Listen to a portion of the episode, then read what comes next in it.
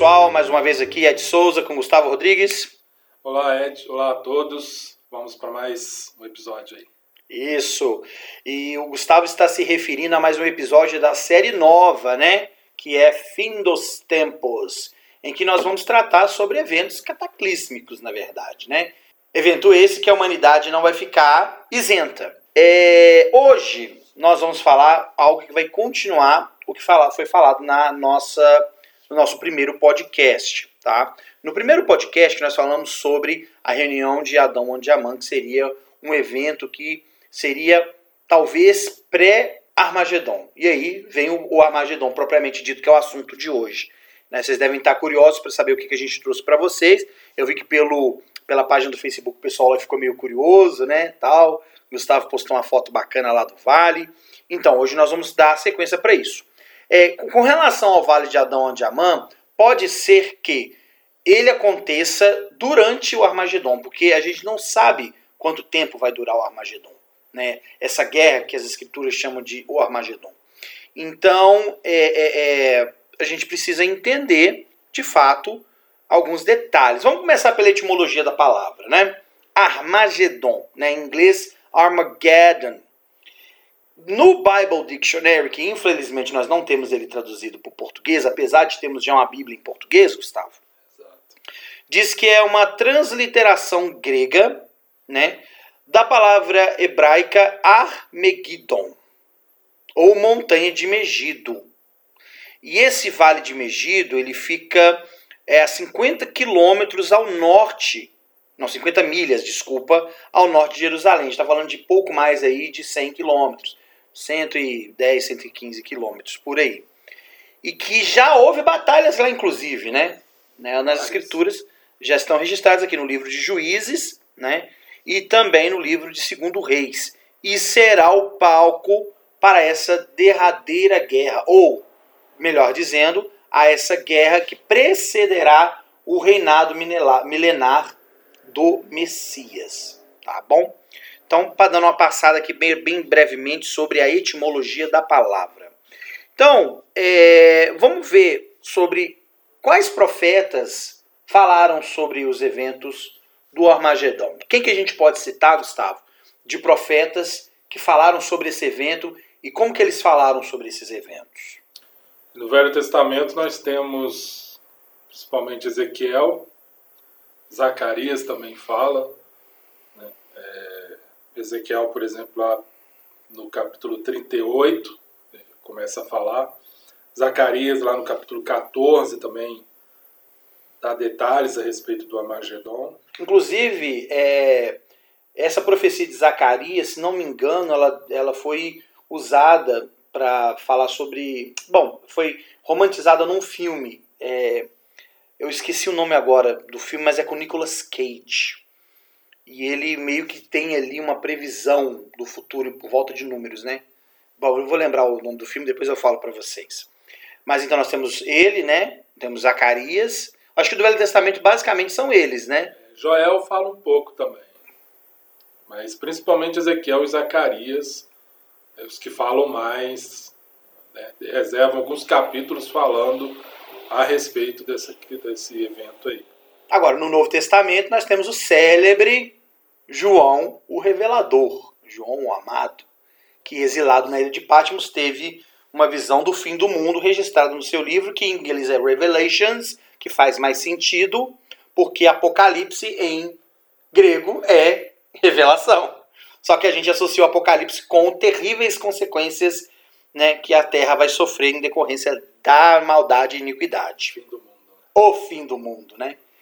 E é interessante porque não é o fim do planeta, viu, gente? É o fim do que existe de mal no mundo. É, é, é a evasão, né, a limpeza da Terra para que ela possa sair de um estado teleste para um estado terrestre, tá? Isso é importante a gente frisar. Não é dizimação do planeta inteiro como, como, como uh, geograficamente falando, mas vai ter uma destruição bem bacana aí para quem tiver presente observar. Inclusive, lá em, em Joseph Smith Mateus, fala que né, Jesus estava lá no Monte das Oliveiras, reunido com seus discípulos, e eles perguntam a respeito do fim do mundo, e lá eles fazem é, é, esse acréscimo, é o fim do mundo, ou seja, destruição dos iníquos. Então, o que nós entendemos como fim do mundo é a destruição dos iníquos. E aí o Armagedon tem um papel importante, porque ele representa, a princípio, em parte, né, é, é a destruição desses iníquos, né, os julgamentos de Deus caindo sobre eles. É verdade, um dos grandes propósitos desse evento, sem dúvida alguma, é a aniquilação dos iníquos. Bom, o Armagedon, vamos falar então, já que a gente já falou um pouco dos profetas, e é claro, durante a discussão, a gente vai acabar falando um pouco mais sobre o que cada profeta falou. Então vamos falar sobre esses eventos. Primeiramente, Armagedon é um evento, certo? Sim. Ok, é um evento, mas existe um lugar onde tem um monte, que é o Monte das Oliveiras. E existe uma planície ali perto, nas proximidades ali, né? Que é, vai ser usada parte para esse, para isso também, né? Falando sobre geografia, o que mais que eu posso falar que eu tenho esquecido? Porque aquela foto que você postou lá no Facebook, ela é desse vale. Exato. Do Vale de Megido, né? Exatamente. É o Vale de Megido. Ok. Inclusive uma coisa interessante quando a gente fala em vale, né? Porque no episódio anterior nós falamos de Adão de Amã, que também é um vale. E falamos que ali será o julgamento dos justos, né? a reunião dos justos e eles serão julgados ali. E o, o perdão, o Armagedon ele é também no vale. Né? E também é a reunião, só que agora é a reunião dos iníquos. E os julgamentos, né, julgamento será feito ali também. Né? Os julgamentos de Deus cairão sobre esses, esses iníquos né, de todas as nações. Assim como em Adão de Amã seria, será a reunião de todos os justos, de todas as partes, né, de todas as nações. Então um é o oposto do outro. Né? E servem para propósitos semelhantes, só que para grupos diferentes ali. E, e, talvez eles aconteçam bem próximos um do outro, ou talvez até na mesma ocasião ali, já que Adão de perdão, Magedon deve durar um tempo, né? deve durar talvez algum, talvez anos. É, a gente não sabe, eu acho isso muito interessante. Por isso que a gente associou, talvez, a reunião de Adão e de Amã paralelo, né? ao, ao Armagedon. Bom, então tem um vale, tem um espaço físico lá, né? Nós temos Jerusalém, que está aí nessa questão de é capital de qual cidade, né? De, cap, desculpa, capital de qual cidade não, capital de qual país, né? Se é do estado é, é, da Palestina, né? Se é da Palestina ou se é de Israel. Bom, acontece que nos anos 50 Israel foi declarado uma nação emancipada, né?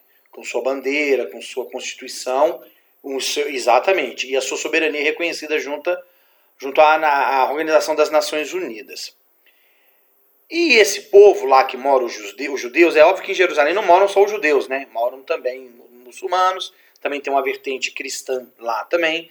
Tem até um livro chamado Jerusalém, Uma Cidade, Três Religiões. Um livro interessante falando sobre justamente como que essas três religiões, a cristã, a judaica e o islamismo, convivem ali de forma pré, quase harmoniosa, né? Vamos por assim dizer. É, a gente sabe que vai haver uma guerra, mas antes dessa guerra, o que, que deve acontecer, Gustavo? O que, que você acha que, que o mundo vai estar vivendo para que possa culminar numa guerra? Porque a gente sabe que Israel vai ser encurralada, né? E, e, se a gente fosse valer pelos, pelos relatos da Primeira e da Segunda Guerra, a gente tem coalizões. A gente tem é, é, países se juntando a outros países para dar força para vencer a oposição, né? Então, primeiramente, o que eu penso que vai ser o pré-Armagedon é um conflito moral em que situações como direitos e deveres é, interferência na cidadania de determinadas nações, talvez vão gerar um mal-estar entre as nações. Eu não sei se você leu, mas recentemente a ONU pediu para que fosse tirado o termo marido e mulher das cerimônias de casamento. Por causa hoje, em alguns países já é admitido o casamento entre pessoas do mesmo gênero. Então, talvez esse desgaste entre os países vai continuar acontecendo. Hoje, com a pandemia, você tem países fechando fronteiras. Né? Os Estados Unidos fechou as fronteiras para, por exemplo, quem vier do Brasil. Né? Gerou um mal-estar no, no Itamaraty aí, mas. Né? É, aí talvez esses desgastes vão aumentando até o ponto em que talvez um conflito armamentista seja inevitável. Ah, uma coisa que também eu não sei se você sabia, mas Israel tem um arsenal bélico excelente. Eu não sei se se compara ao da Rússia, por exemplo, ou de países como Irã, que tem aí um aparato nuclear, e Coreia do Norte. Mas, em termos de estratégias de guerra, Israel é um país altamente desenvolvido. Inclusive, eu já fui submetido a uma tecnologia israelense quando eu trabalhava em aeroportos. É uma curiosidade, viu, gente? E foi um israelense, inclusive, que fez esse exame do polígrafo. Teste de mentira. Porque como a gente trabalhava com aviação de uma companhia americana, a gente tinha que ser triado, embora isso seja ilegal, né? Do, né? Mas a gente tinha que ser triado para saber se a gente não tinha nenhuma intenção terrorista, nenhuma simpatia com grupos terroristas é, com relação àquela companhia americana. O que, que, você pensa disso também? Né? Além desse conflito moral, vai ter o conflito político, interesses, talvez por recursos naturais. que mais que você acha que pode ir migrando para a guerra em si mesmo, assim, vamos por assim dizer? É, Bruce Macron fala que vai ser um conflito bem é, de questão religiosa. Né? Isso. Né? É, então, for... conflito moral, né? Entrando Exato. também dentro do contexto. Moral ético, e, e eu acredito que toda aquela disputa de povos que você tem entre judeus e árabes, porque são dois povos ali que reivindicam a Terra Santa. Aí vai lá desde Abraão, né? E Isaac. As cruzadas, Israel, né? É, então, né? Ali é um caldeirão de, de, de, de interesses, de disputas relacionadas a etnias, tem a questão religiosa, como você falou, né? porque é, é, um, é um centro religioso de, de, grande relevância para três grandes é, religiões, as três maiores religiões do mundo. Então, há, muito, há muita disputa e interesse ali. Então, eu, eu acredito que, pelo menos essas nações que vão né, se reunir, parte delas vem dessa questão de acharem que tem direito ali também. E essa disputa que existe até hoje, né? É, entre judeus, palestinos e qual, qual porção cada um vai ter ali, se a Palestina também vai ser um Estado, se, é, se isso deve ser reconhecido. Né? É, a gente viu recentemente aí a, a, a questão quando os Estados Unidos colocou Jerusalém como capital de Israel. Sim. Né, a revolta que isso gerou no lado palestino. Então eu creio que isso vai se acentuando cada vez mais.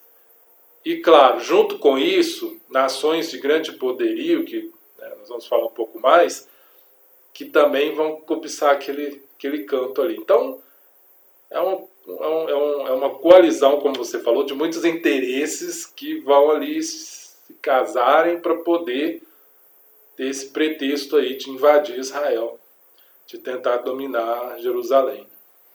E o que me impressiona é que quando Israel foi constituído um Estado soberano, né, com sua própria soberania e tudo, os Estados Unidos foi um dos países que foram a favor, né, junto às Nações Unidas, para essa emancipação.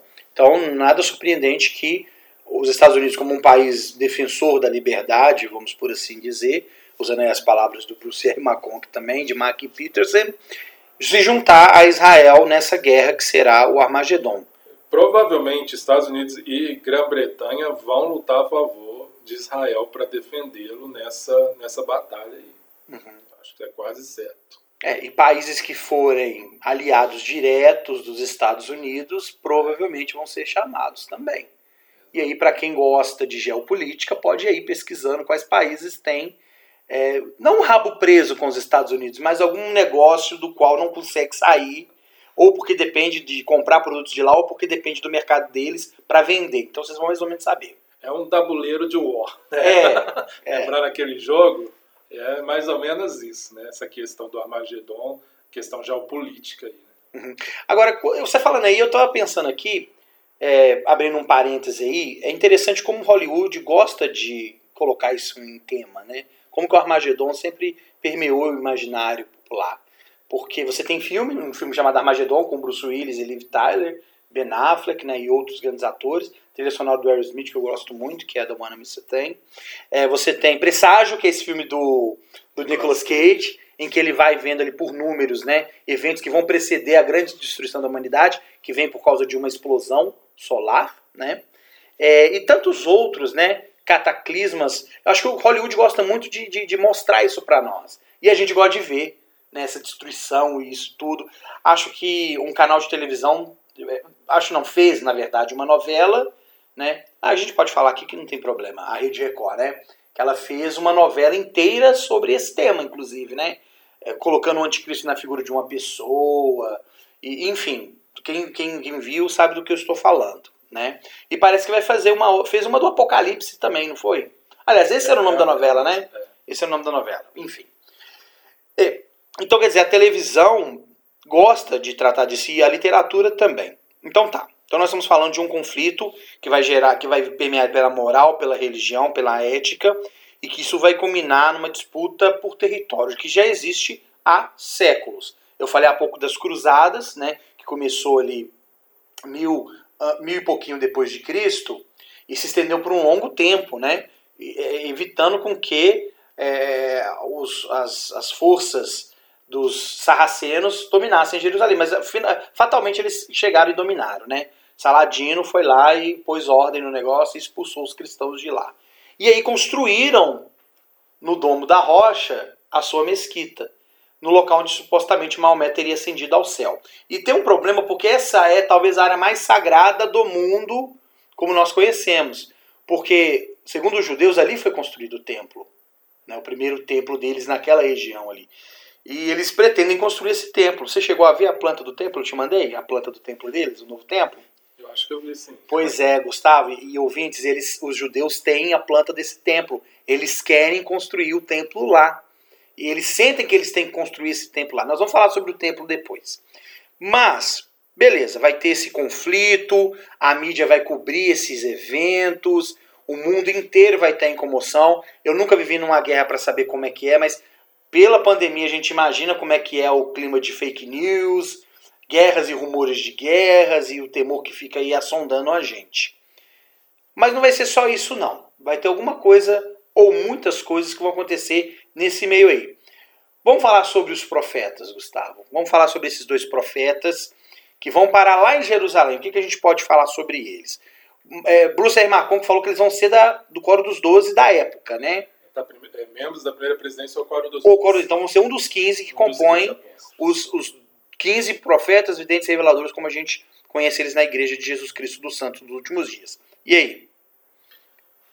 É, eles vão ter o poder selador, e isso vai garantir que Jerusalém não seja invadida pelas tropas dessa é, coalizão que estará lutando contra Israel. E é, devido a esse poder selador, né, eles vão poder mandar o que quiserem ali, fogo, né, João fala sobre isso, sairá fogo da boca deles, acredito que simbolicamente que seja o que eles decretarem vai acontecer. Né? E, e por um tempo eles vão agir ali em Jerusalém até que eles serão mortos e depois que eles forem mortos, eles vão ficar três dias. Na, três dias e meio. Três dias e meio na em praça pública ali, né, na rua. E o terceiro dia, né, depois de três dias e meio, eles vão subir aos céus, ressuscitarão, subirão aos céus. E aí, aí sim completa o, o julgamento do Senhor. Porque aí vai, né, vai a saraiva, vai cair granizo até acho que Ezequiel fala né, que é, granizo de, de um talento que equivale a, a 34 quilos. Olha só, gente, já pensou? Imagina a pedra caindo do céu. Na sua, na sua cabeça. 34 quilos. Eu penso um saco de arroz tem 5 quilos grande. Imagina quantos sacos daquele. É, muita coisa, hein? Mais seis sacos caindo de, é, Bruce R. McConk, inclusive, fala, e a gente estava citando muito, gente, o Bruce R. McConk, porque ele e Joseph Fielding Smith foram os que mais produziram sobre o assunto, tá? ele fala que a grande mídia vai cobrir isso também, que todo mundo, é, todo mundo mesmo, né, o mundo inteiro vai poder presenciar, ver esses, esses, os corpos desses apóstolos. Agora, ele fala, Bruce Armacão, que, que os corpos eles não vão para a sepultura. Né? Eles não vão se decompor ali a ponto de terem que ser enterrados. Eles vão ficar expostos e, como o Gustavo bem falou, eles vão ressuscitar aos olhos de todos e vão ascender aos céus. E aí sim vai começar a, o retorno verdadeiro do Senhor. Lembrando que próprio Bruce R. Marcon que fala que o cenário de destruição e de carnificina será horrendo, será triste, será brutal, como nunca se viu na história da humanidade. E pensem bem, se hoje a gente já tem uma mídia que tem um papel de ficar mostrando tudo, porque né, a maioria das pessoas gosta de ver essas tragédias, vocês imaginam como que a, a mídia vai se beneficiar disso? Quer dizer, vai mostrar isso de maneira é, 24 horas por dia e pessoas consumindo isso, né? Eu imagino que pode até ter um pay-per-view na época que vai, você pode pagar para ver isso 24 horas, literalmente, como se paga para ver programações 24 horas ao vivo, né? É, agora, pois, pois não, Gustavo. E, você falando né, da grandiosidade, é interessante Ezequiel, capítulo 38, versículo 9, 12, fala que é, serão sete anos sepultando os corpos e queimando as armas da guerra. Eu não sei se é simbólico também, porque o sete é um número muito simbólico para os judeus, mas eu acredito que realmente vai levar muito tempo. Né? Vai ter uma região onde eles vão enterrando ali os corpos, eu creio que provavelmente na vala comum ali, porque será, serão é, muitos que vão morrer. O José Macron fala que será um terço da, da terra, humanidade. Da humanidade. Né? No Messias Milenar, no livro dele, ele Isso. fala um terço da humanidade. Serão bilhões de pessoas. Ali. É, hoje nós temos 7 bilhões. Hoje. Então, um terço de 7 vai dar aí 2 milhões e meio, 2 milhões e 700 mil pessoas. 2 bilhões, desculpa, 2 bilhões e 700 milhões de pessoas. É muita gente fala, bilhões. São, são nações inteiras, cara, sendo levadas para o buraco. É um, é um conflito mundial, né? todas as nações ali envolvidas naquele conflito ali, né? e pessoas ali matando, morrendo. É interessante que o epicentro vai ser ali, em Jerusalém. Exato. Mas a gente não tem nenhuma informação sobre os outros locais. Mas é bem provável que a guerra esteja distribuída mundialmente falando. Então tenha guerras em todos os locais do mundo né, como foi, por exemplo, a Segunda Guerra, em que né, a Itália era bombardeada, os Estados Unidos em Pearl Harbor, o Japão, aquela história toda. Então o conflito vai estar distribuído e muita coisa acontecendo, gente morrendo e mais uma vez falando na mídia, mostrando tudo isso para quem quiser ver. Né? Pois é, Gustavo, então a gente sabe como o evento vai ter né, essa união das, das, das dos países é, para essa coalizão de, de, de, sendo a favor e contra. Você é Macron que fala que vai ser um momento de escolher um lado, o lado de, de Cristo ou o lado de Satanás. É, através da visão que ele tem no capítulo 14 de 1 Nefe, fala que o número de santos era pequeno, mas eles eram fortes, vestidos com retidão. E que fala das duas igrejas, né? a igreja do diabo, a grande e abominável igreja, e a igreja do cordeiro. E aí a gente já sabe que não é uma instituição com o nome lá, né? Igreja do Diabo, como a gente tem hoje a Igreja de Jesus Cristo. Não, são todas aquelas organizações, pessoas, filosofias que, que foram fundadas pelo diabo, né? sendo ele o fundador disso. Então a gente pode dizer que vai ser a batalha entre a igreja do Cordeiro e a igreja, grande abominável igreja. E quando nós falamos né, é, é, em expressões como a grande abominável igreja do diabo, ou a Babilônia, ou a meretriz, lá de Apocalipse 17, ou a besta. Nós estamos falando do domínio do diabo, ou é, é, instituições, sistemas onde ele tem influência, seja político, seja religioso, ou de qualquer outra natureza. Econômico. Econômico. Tudo que de certa forma, opõe a Cristo, tudo que está baseado ali no, no, no mundo, nas, né, na, na, questão mundana do mundo, do, do, da sociedade é tem relação com essas expressões aí. E até esse é citado nas escrituras, Armagedon está relacionado com a queda da Babilônia. Não a Babilônia Império, que já se foi, mas do, da Babilônia espiritual. É o reino do diabo que está caindo, literalmente. Então. Eu gosto aqui no, no livro de, de 1 Nef, é, do capítulo 13, que fala sobre quando o anjo mostra para ele. Ele fala assim: vê a formação de uma igreja que é a mais abominável de todas as igrejas, que mata os santos de Deus, tortura-os e oprime-os e subjuga-os com o jugo de ferro e leva-os ao cativeiro. Né? Viu que o diabo era o seu fundador, e eu gosto muito do que o anjo fala para Nefe no versículo 8, que ele fala o seguinte: Eis que ouro e prata e sedas e escarlatas e o linho finamente tecidos, e vestimentas preciosas e meretrizes são o desejo dessa grande e abominável igreja. Então, tudo aquilo que leva o homem à prostituição ou à luxúria, tudo que leva o homem a dar mais valor ao, ao que é monetário, financeiro, a posses, a prestígio, a status quo, exato, a corrupção faz parte da igreja do diabo. Tá filiado a essa igreja aí, essa que é a verdade, né? Vamos falar sobre Pois Só um comentário, enquanto, enquanto nós falamos lá que o Adão de Amã é ali, é, estabelece as bases do reino milenar de Cristo, o Armagedon a ruína do reino do diabo. Enquanto Cristo, né, no Adão de Amã, vai ser aceito, consagrado como Rei dos Reis, no Armagedon, Satanás, que é o subador, que acha, né, que se considera o rei deste mundo, só que este mundo, como se encontra, vai cair, vai acabar. Então é o fim do reinado dele como o rei ou o príncipe deste mundo. Muito bem. Vamos falar sobre o evento que talvez seja o evento mais importante disso, que é quando Cristo aparece para o seu povo no Monte das Oliveiras. Qual que é o contexto? Israel, o povo judeu, vai estar ali encurralado né, naquela proximidade, não é isso? E a gente tem o Salvador descendo dos céus e pisando no Monte das Oliveiras. E o monte vai se partir por um lado e para o outro, dando passagem, não é isso? Para o povo ali. O que é interessante é que vai haver terremotos e uma destruição muito grande, e Bruce Yamacoque acredita que vai ser nesse momento que esse terremoto vai acontecer e que muitas pessoas daquela região também vão morrer como consequência disso.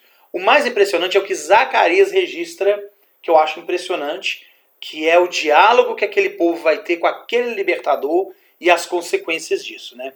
Eu vou deixar o Gustavo para comentar, porque eu sei que ele quer comentar.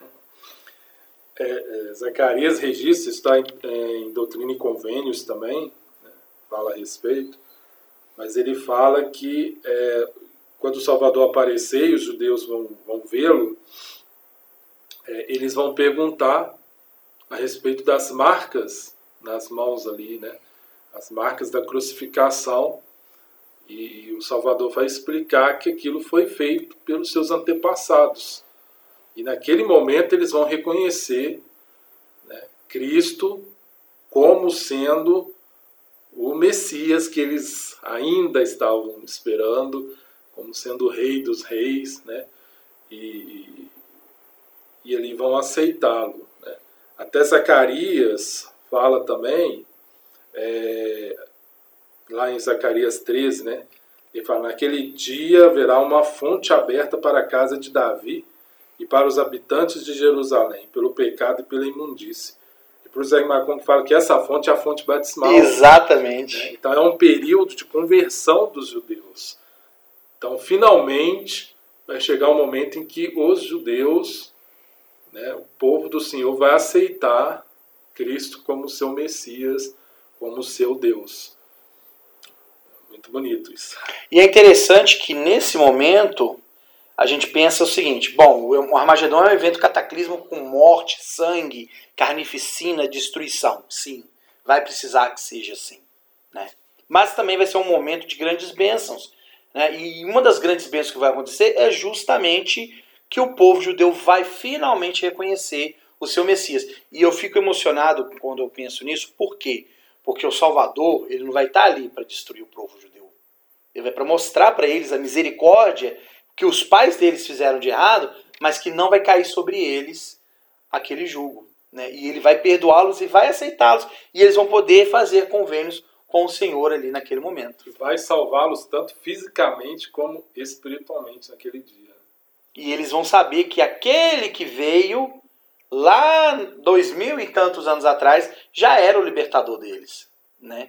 E que eles não precisavam de esperar por mais um Salvador, mas que ali estava o libertador político que eles tanto queriam e principalmente o libertador espiritual deles. Não é a primeira vinda. Né? Isso. A primeira vinda já aconteceu, eles vão saber.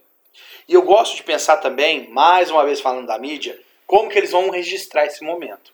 Porque todo mundo vai ver a vinda do Salvador. Todo mundo mesmo. E aí você fica imaginando, né?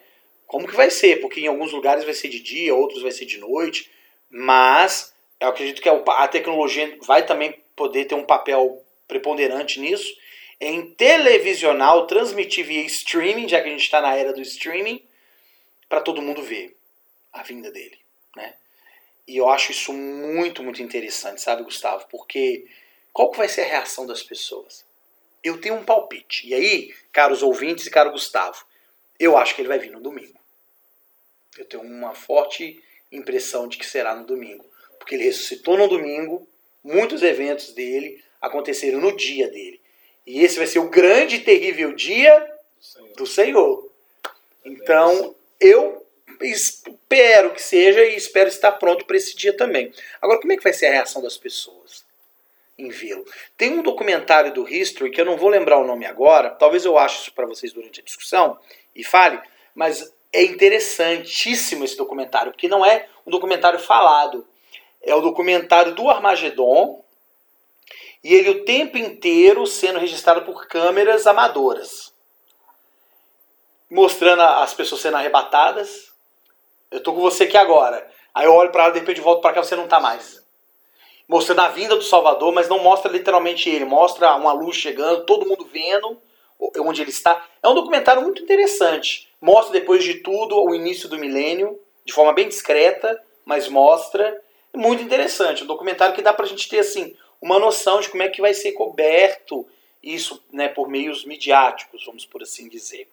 E a vinda do Salvador, então, vai ser fatalmente o evento principal desse evento que nós conhecemos como Armagedon. Agora, Gustavo, o que mais que vai acontecer? Você falou mais cedo dos templos, né? Ou do templo lá em Jerusalém. Como é que, como é que vai ser isso em relação ao Armagedon? Vai ser durante o Armagedon? Vai ser pós o Armagedon? Vai ser no milênio? Como é que vai ser? A construção do templo? É, porque vai ter um templo em Jerusalém. Né? Os judeus querem construir esse templo. Eu tenho para mim que de alguma forma ou outra, se eles não conseguirem construir o templo antes da vinda do Senhor, quando o Senhor voltar, eles vão construir. Fatalmente eles vão construir. E o Senhor vai reconhecer aquele como sendo um templo deles. Até porque a gente vê por Brigham e por Joseph que vai ser restaurada a ordenança de sacrifício de animais, né, para que eles voltem a ter o um entendimento do porquê que aquilo foi dado, que era um símbolo de Cristo, né? Pois não. Eu particularmente penso que talvez seja após a vinda de Cristo. Até, é, se é Orson Pratt, Paley Pratt, mas um deles falou que serão constru... o templo será construído por judeus que acreditam em Cristo. É, então, é, faz sentido que seja em, é, em Jerusalém no momento em que Cristo vier salvar os judeus e você tiver o fim ali daquele conflito do Armagedon, e aí, como reconstrução de Jerusalém, permita, possibilite, inclusive, que o templo seja construído ali, né? Seja onde for, se for, né, tiver um local específico que os judeus queiram, provavelmente os obstáculos serão porque provavelmente Jerusalém vai ser parcialmente ou totalmente destruída, né? Vai haver muita destruição ali, eles vão poder reconstruir e aí vão aproveitar e vão construir o templo. E ali já é o templo construído, a casa do Senhor realmente. Né? Ali eles vão saber quem é né, o, o Senhor, né, a casa do Senhor, quem é esse Senhor. Eles vão conhecê-lo agora realmente. Bom, pensando nas destruições e tudo que vai acontecer, os justos, evidentemente, escaparão. Eles conseguirão escapar, né? Até Bruce Macon que fala um pouco a respeito disso, mas vão, vão conseguir sobreviver a essa destruição toda causada pelo Armagedon, até para eles adentrarem o milênio. Agora você imagina o seguinte, né? Os continentes vão se juntar para poder formar um milênio, porque vai haver um governo único. Eu não estou lembrado da profecia que fala questão do mar. Eu não estou lembrado agora, para falar a verdade, porque isso só me veio agora. Mas as fronteiras, talvez, elas vão ser mais abreviadas. E vai haver um governo na América e vai haver um governo em Jerusalém. Então vai ser de Sião sairá além e de Jerusalém a palavra de Deus. Então talvez seja a sede do governo político e a outra a sede do governo eclesiástico. Né? E, e esses eventos que nós estamos falando é uma preparação para que esses dois lugares se tornem capitais ali, digamos, no milênio. Adão de Amã relacionado à Nova Jerusalém e o Armagedon, né, ele vai possibilitar também essa questão. Jerusalém será né, uma das capitais, ali o Senhor terá o seu templo, e é, o próprio Armagedon vai permitir também o fim das nações. Porque vai ser algo tão terrível que ali você vai ter. Eu acredito que o mundo vai estar numa situação, depois desse conflito, assim, de uh, desestabilização. Né? Então, isso vai permitir também o fim das nações e o estabelecimento do reino de Cristo. Aí você falou uma coisa interessante, porque para ver o fim dessas nações, elas têm que estar tão destruídas, tão sem, sem governo, tão destituídas, que vai perder a própria identidade da, daquela, daquela nação como nação. Né? Interessante isso que você comentou. E né, vamos ter o templo lá em Jerusalém, e aí vamos ter esse estabelecimento aí. Tudo vai contribuir. Então, por mais que o Armagedon pareça terrível, assustador, ele vai possibilitar, ele é parte também da, dos propósitos do estabelecimento do milênio, principalmente relacionado à região de Israel e à região de é, Jerusalém. Muito legal, Gustavo. Gostei demais. E a gente espera que você, ouvinte, também tenha gostado, porque a gente estudou, é, a gente se valeu aqui de manuais do Instituto, das escrituras, né, do, de alguns livros de, de, de, autoridades da igreja, né, Bruce. McConkie também, de Joseph Fielding Smith, e a gente espera que tenha servido como mais um material para vocês estudarem, ponderarem e principalmente se voltarem para as escrituras, que é realmente a fonte de toda a verdade, onde reside em sua pureza a palavra de Deus. Mais uma vez agradecer ao Gustavo Rodrigues. É, eu te agradeço também a parceria, a participação. E quero agradecer a todos que estão ouvindo, estão curtindo, compartilhando. E fiquem aí atentos que novos episódios virão com outros assuntos bem interessantes relacionados aí a esse tema da plenitude dos tempos e como tudo vai ser preparado aí para a segunda vinda e o milênio. Muito bem. Então é óbvio, né? Acabou esse episódio, mas já está na iminência de vir outro. E vocês já devem ter entendido qual vai ser o próximo assunto, não é? Então fiquem ligados, acompanhem também a página do Linha Sobre Linha, também no Instagram, né? Para vocês acompanharem as postagens do Gustavo e saberem quando que nós vamos divulgar o próximo episódio. Eu sou Ed Souza, o que foi falado aqui é, não constitui a, necessariamente a base doutrinária de a Igreja de Jesus Cristo dos Santos dos Últimos Dias, sendo é, a opinião minha e do Gustavo fruto de nosso estudo e opiniões pessoais. Ok, pessoal, muito obrigado e até lá. Até a próxima.